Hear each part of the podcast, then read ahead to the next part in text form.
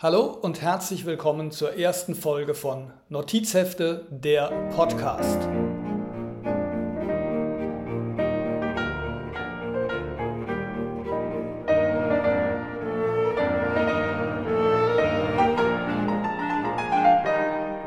Mein Name ist Norman Weiß und ich betreibe unter dem Namen Notizhefte einen Literaturblog, einen YouTube-Kanal und nun auch diesen Podcast.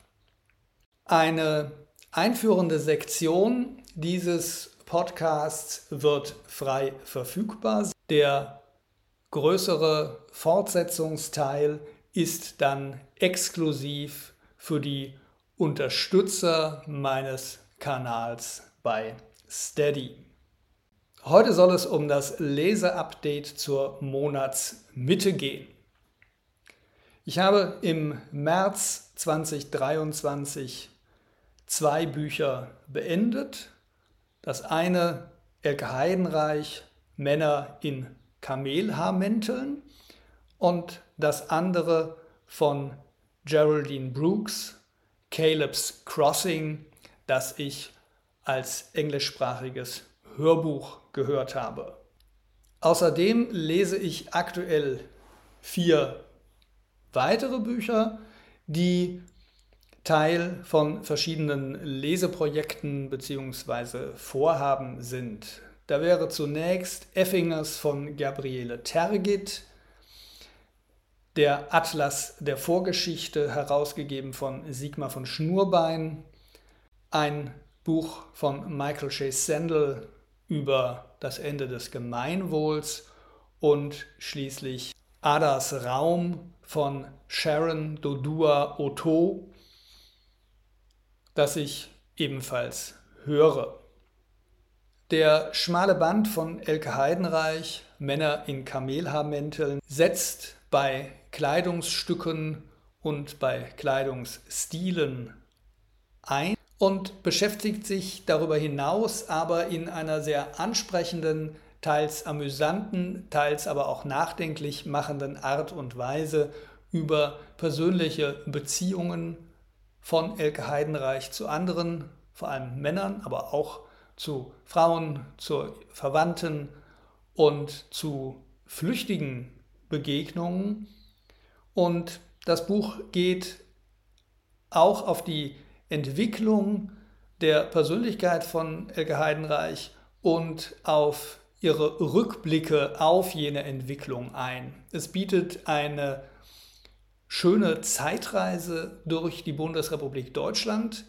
Gleichzeitig aber auch profitiert das Buch von der internationalen Ausrichtung Heidenreichs, die eben fremde Länder bereist, als Touristin, als Autorin, als Journalistin unterwegs ist und dadurch eine Vielzahl von Kontakten, von Beobachtungen von Erlebnissen aufnehmen und verarbeiten kann. Die Texte sind teils kurz, teils besonders kurz. Sie sind immer gut geschrieben, treffen den Punkt, auf den es in der jeweiligen Situation der Geschichte ankommt und lassen Leser schmunzelnd oder nachdenklich, betroffen oder auch erleichtert zurück. Eine angenehme Lektüre auf jeden Fall.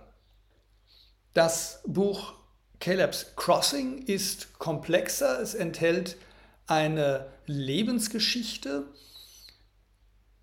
die zum Ausgang hat, dass ein amerikanischer Ureinwohner, der später Caleb genannt wird, mit den weißen Siedlern in Kontakt kommt, zum christlichen Glauben übertritt und als erster Ureinwohner einen Abschluss am damals noch neu gegründeten Harvard College macht. Erzählt wird die Geschichte aus der Perspektive einer Frau, die jenem Caleb als junges Mädchen im Alter von 14 Jahren begegnet, ihre vorherige Entwicklung schildert, die Zeit, die sie mit diesem Jungen bei Begegnungen und Spaziergängen verbringt, bis sie ihm dann später wieder begegnet, als er in das Haus ihres Vaters kommt, um sich dort auf die College-Aufnahmeprüfung vorzubereiten.